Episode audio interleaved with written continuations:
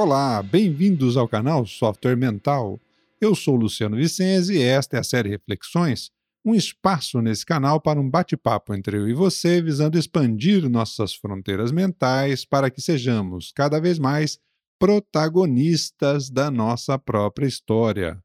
Este canal conta com o patrocínio e o apoio técnico da Atena Media. O canal Software Mental conta com duas séries de conteúdo: as entrevistas com convidados especiais e a série Reflexões, onde você é meu convidado, é minha convidada. Você pode sempre nos ajudar a co-criar esse programa enviando suas questões e dúvidas para o e-mail luciano@softwaremental.com ou colocando seus comentários aí nas timelines das mídias sociais nas quais divulgamos o nosso podcast. Muito bem, hoje nós estamos na parte 3 do tema autonomia, o protagonismo da sua vida. No episódio passado, conversamos aí sobre a transição de mindset do século passado para esse século, da obediência para o protagonismo. Conversamos aí sobre os conceitos opostos aí relacionados à autonomia, por exemplo, como a dependência, o controle, o fechadismo, que é aquela postura mais de isolamento, mais de não interação com os outros, né? E, e conversamos sobre a questão da autonomia, pautada aí nos valores pessoais é, e a, na confiança sobre o próprio nível de disciplina, a disciplina pessoal, ou seja, a sua capacidade de iniciar e manter uma atividade até o fim com consistência. Essa consistência é que cada vez mais aumenta a sua confiança em relação ao seu próprio potencial e com isso você melhora os seus desempenhos em praticamente todos os aspectos da vida, né? Conversamos aí sobre as relações de igualdade, é, a confiança inteligente, pautada no discernimento, ou seja, na nossa capacidade de avaliar o contexto e com quem estamos interagindo para estabelecer níveis de confiança sadios, mas é sempre de um ponto de vista mais positivo, ou seja, mais favorável, não é isso? E os conceitos associados, então, aí ao, ao tema da autonomia, que é a aceitação dos nossos próprios limites e os limites dos outros, e a questão do abertismo para a interação, a troca de experiências, ideias, é, mantendo o equilíbrio e o respeito pelas diferenças. Então, essa foi a abordagem que a gente fez no nosso episódio passado. Hoje nós vamos falar um pouquinho mais sobre autonomia nas organizações.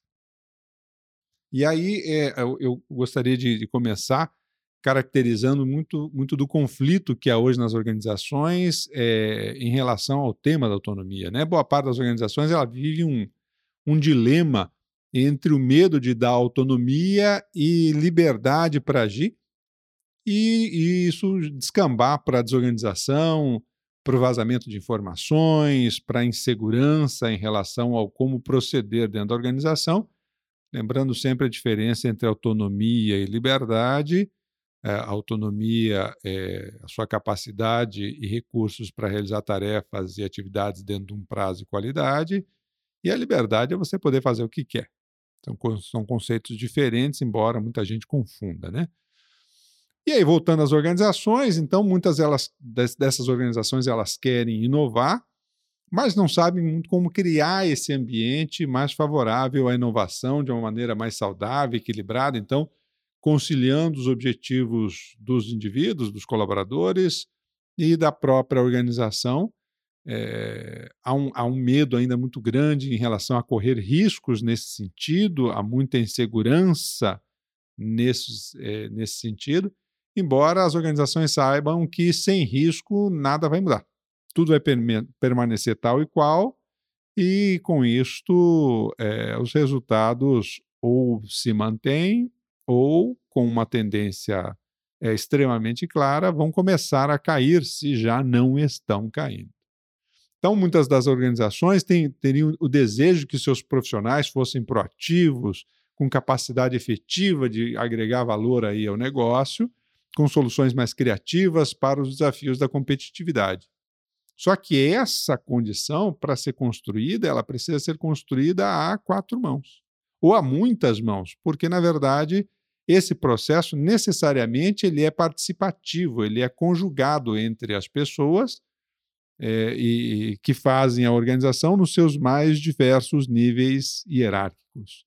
E por falar em hierarquia, então, surge para a gente aí um, uma primeira questão fundamental, é sobre o modelo organizacional, né?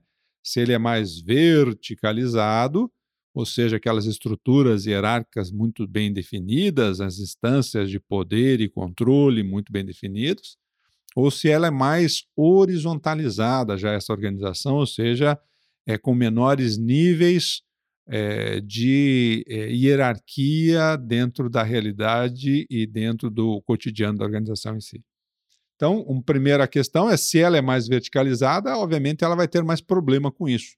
Quanto mais níveis hierárquicos existem na empresa, mais dificuldade de estabelecer um nível de autonomia saudável para as pessoas dentro da organização. É, já os modelos, lembrando só né, que isso aí é um modelo lá do século passado, né, velho? Então, está na hora de reciclar essa, esse conceito aí. E as organizações mais horizontalizadas, usando aí modelos mais orgânicos ou caórdicos. Caórdicos, para quem não conhece o tema, é uma proposição de um indivíduo chamado é, Dee Hock, que foi o fundador da Visa Internacional, primeiro presidente da Visa Internacional, essa bandeira aí de cartão de crédito.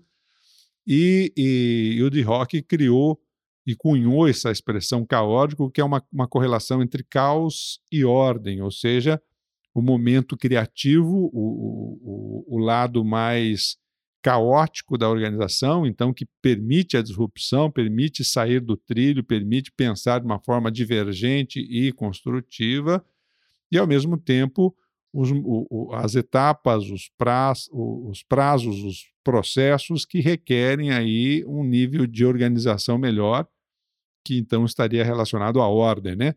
Conjugar esses dois movimentos entre o caos e a ordem para quem tem interesse no tema, eu recomendo o livro O Nascimento da Era Caótica, do próprio de Rock, onde ele faz justamente um contraponto entre a biografia é, empresarial dele, a, o, desenvolvimento da própria carreira dele e o nascimento da Visa Internacional, é, com todos os seus desafios em todos os países, até se tornar uma organização realmente mundial.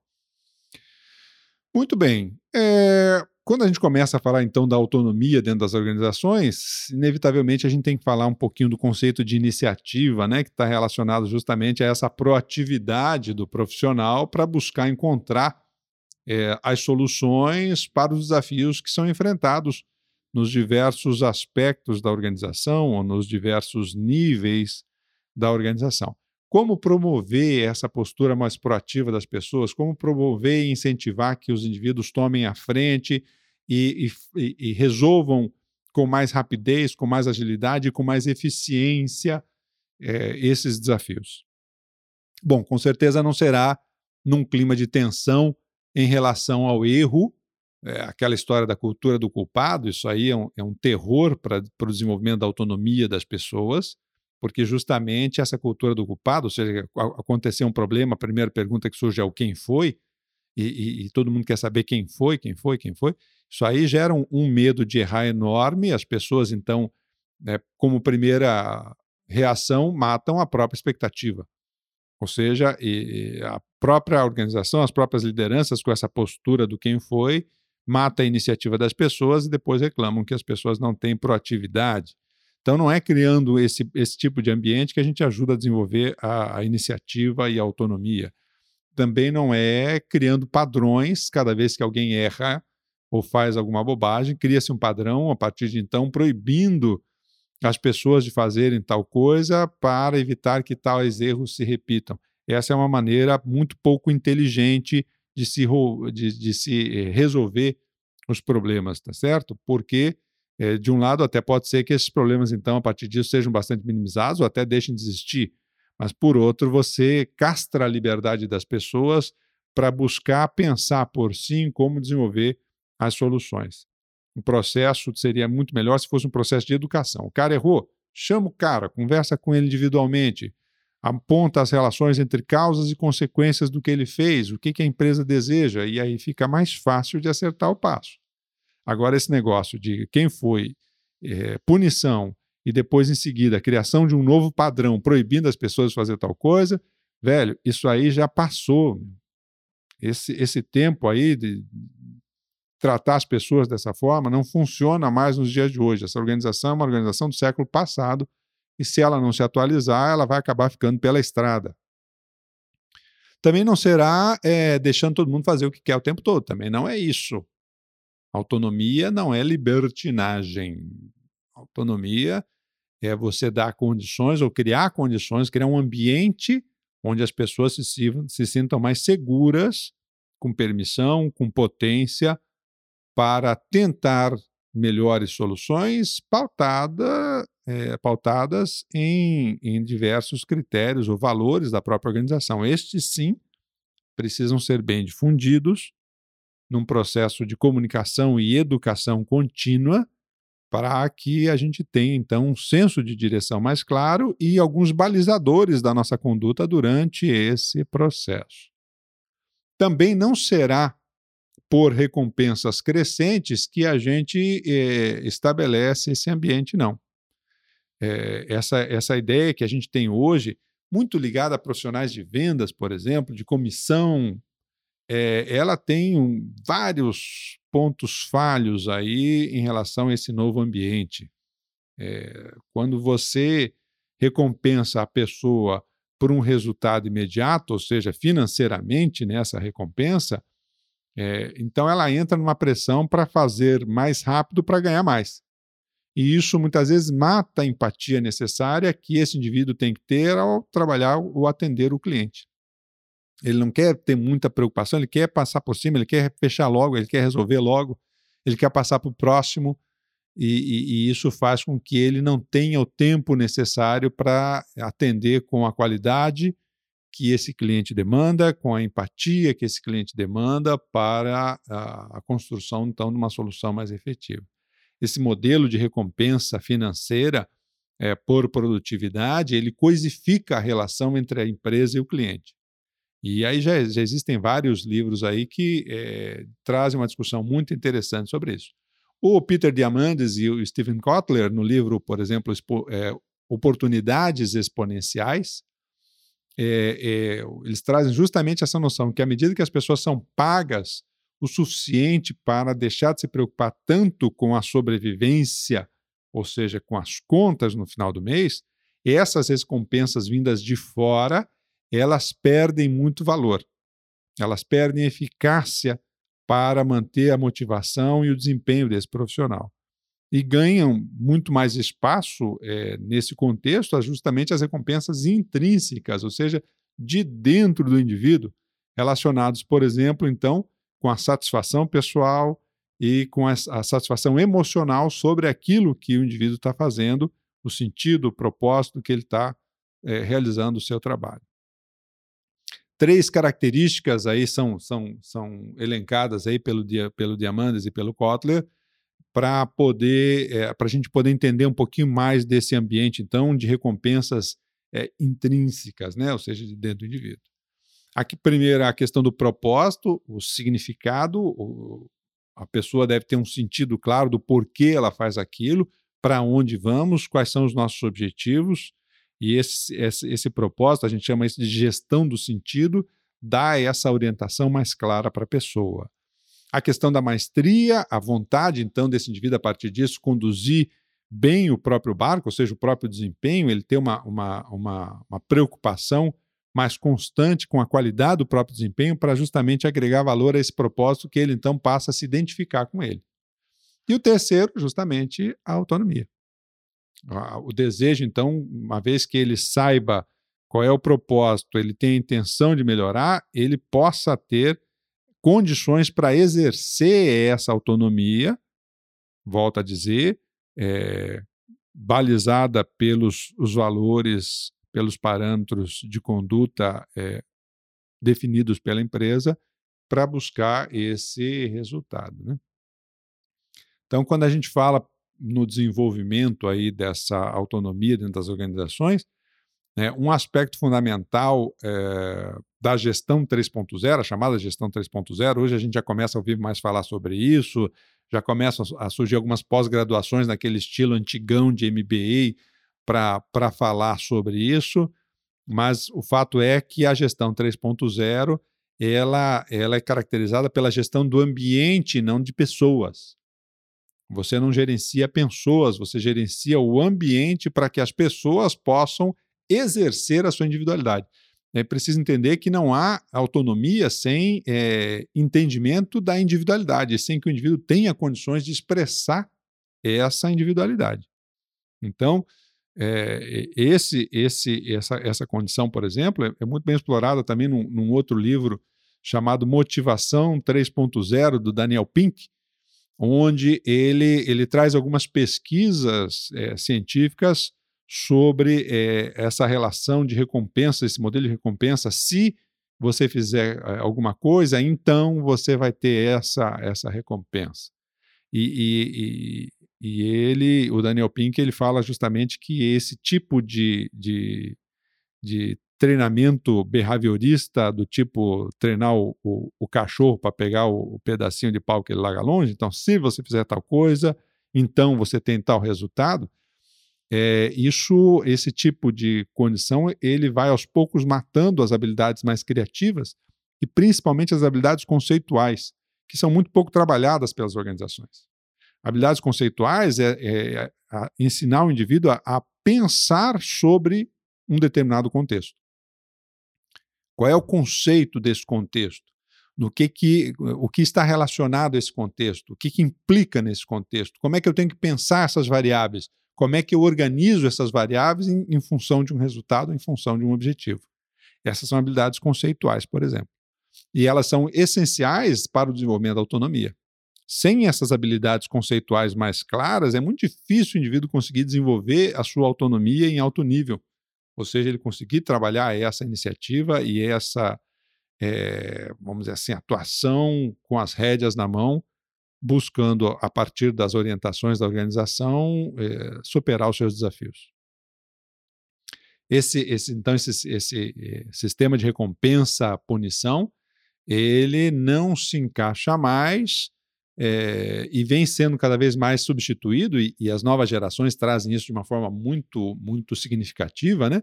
pelo desejo de, guiar, de, de guiar a própria vida a partir de um propósito.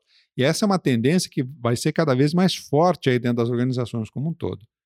Cada vez mais você vai ter pessoas que elas querem ter um sentido, um propósito e elas querem guiar as suas atividades em função disso. E é preciso então que a gente crie justamente esse ambiente, né? Isso por parte das empresas, por parte dos profissionais, é...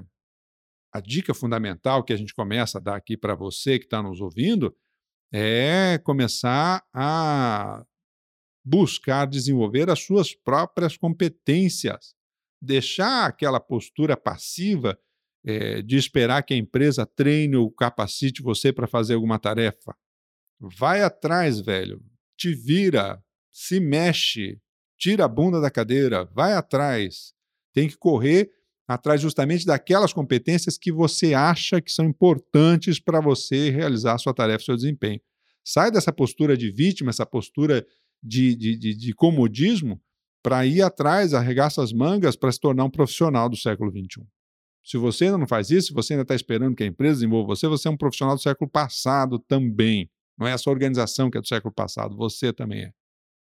É preciso é, se mexer para buscar o desenvolvimento. Tem alguns exemplos interessantes já que a gente observa no mercado, por exemplo, a Gig Economy, GIG, Gig Economy, onde é, os profissionais começam a atuar e tratar o próprio tempo e as próprias competências como um investimento. O que, que você faz com o seu investimento? O que você faz com a sua grana?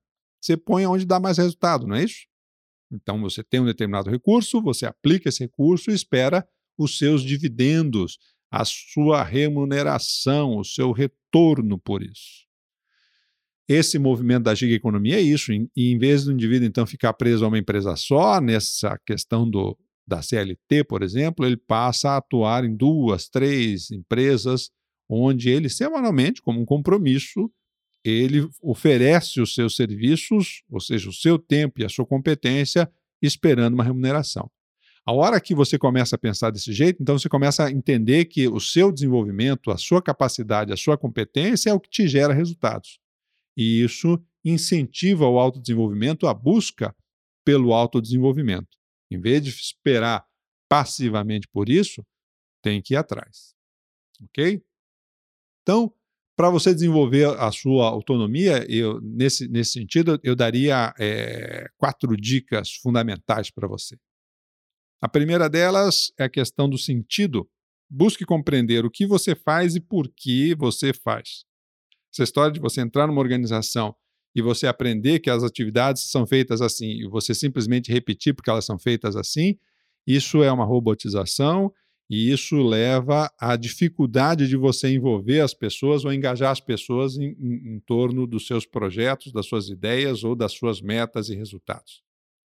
É preciso entender o porquê você faz é, e, e para que você possa, primeiramente, explicar com facilidade e com lógica, com coerência, com consistência para você mesmo, para ver se está legal, se é isso mesmo, e para as pessoas que trabalham com você. A segunda dica é em relação justamente ao aprendizado que eu acabava de falar aí. É, assuma a responsabilidade pelo seu autodesenvolvimento. Não fique esperando que outras pessoas ou a própria empresa tenha que se preocupar com isso. Tenha iniciativa, tenha proatividade. Vá atrás, velho. Terceiro é o respeito. Aprenda a respeitar as diferenças e trate as pessoas de igual para igual. Não menospreze a inteligência alheia. Um dos principais erros, por exemplo, que um gestor pode cometer, mas que não é só um gestor, no gestor o, o problema é o nível de impacto, mas é você menosprezar a inteligência dos outros. É uma burrice isso. É uma mostra de falta de inteligência. Por quê? Porque as pessoas elas são ligadas, as pessoas observam as coisas, as, as pessoas observam umas às outras o tempo inteiro, elas fazem as suas conexões, elas tiram as suas conclusões. E quando elas se sentem menosprezadas na inteligência, é, a primeira reação é de afastamento, é de rechaço, é de, de, de não querer fazer parte desse sistema. Então, cuidado se você tem alguma tendência prepotente a se achar melhor que os outros, mais esperto ou mais inteligente do que os outros. Isso é, só afasta as pessoas de você. É, é mais importante a gente tratar as pessoas de igual para igual para construir justamente um ambiente onde o diálogo seja facilitado e, com isso, as trocas de experiências e as soluções mais criativas e inovadoras em consequência. E por fim, a minha quarta dica é exercite mais a reflexão. Desenvolva a sua capacidade de refletir sobre as suas escolhas e valores pessoais. Por que, que você faz o que faz? Quais são os seus valores? Esses valores são seus de fato ou você aprendeu assim com a sua família e nunca parou para pensar realmente o quanto você é, acha que essa é a melhor postura ou não? valor pessoal é aqueles parâmetros que a gente utiliza para estabelecer as nossas condutas, os nossos comportamentos no dia a dia, né? Então é importante que a gente saiba a origem desses valores, se são emprestados, se são culturais, se são da sua família, todos eles são valores emprestados ainda. Valores pessoais são aqueles que você desenvolve a partir da sua experiência, do seu discernimento para entender melhor aquilo que é importante para você aquilo que realmente faz sentido para você. E isso vem com a reflexão. A reflexão é um exercício fundamental. Você pode começar a treinar, melhorar a sua reflexão, por exemplo, com essas técnicas de meditação que tem por aí. Tem muita técnica de meditação. Mindfulness é, é uma palavra que a gente escuta cada vez mais hoje para é, justamente trazer uma roupagem bacana e diferente para o termo reflexão. Pare, pense, aprofunde os seus pensamentos, aprofunde as conexões lógicas entre as suas ideias, para você entender as suas escolhas. E isso é, favorece demais o desenvolvimento da sua autonomia e a sua tomada de decisão também. Então, quatro dicas para você: questão do sentido, a questão do aprendizado, a questão do respeito e a questão da reflexão. São quatro fatores importantes aí. Vou terminar o nosso podcast sobre a autonomia, né? Estamos na parte 3, então o ciclo, esse primeiro ciclo que a gente está conversando aqui sobre eh, os conceitos relacionados ao mindset da abundância. É, é, vou, vou, terminar com uma frase justamente do D. Rock, o cara lá da Visa e das organizações caórdicas. Né? Ele tem uma frase que eu gosto muito que ele diz assim: olha, a vida não é controle, não é conseguir, não é ter, não é saber, não é nem mesmo ser. A vida é um perpétuo vir a ser ou não é nada. Vir a ser não é uma coisa a ser conhecida, comandada e controlada. Vir a ser é uma odisseia magnífica e misteriosa a ser experimentada. E isso só é possível se você tiver segurança suficiente nas suas normas, nas suas próprias normas, na sua autonomia. Legal? Muito bem. Estamos chegando aí ao final de mais um podcast da série Reflexões. Por que tratamos desses temas aqui no canal Software Mental? Porque confiamos que o mundo é um cenário de oportunidades para quem expande as suas fronteiras mentais. E entendemos que você merece aproveitar estas oportunidades. Fique com a gente, é, mande aí as suas questões, no e-mail luciano.softwaremental.com, nas timelines onde publicamos aí os nossos podcasts. É, curta o nosso canal no YouTube, entre lá é, no nosso canal no YouTube, já estamos postando também os nossos é, podcasts lá. Curta o nosso canal e continue nos acompanhando. Um abraço e até o próximo episódio. Tchau.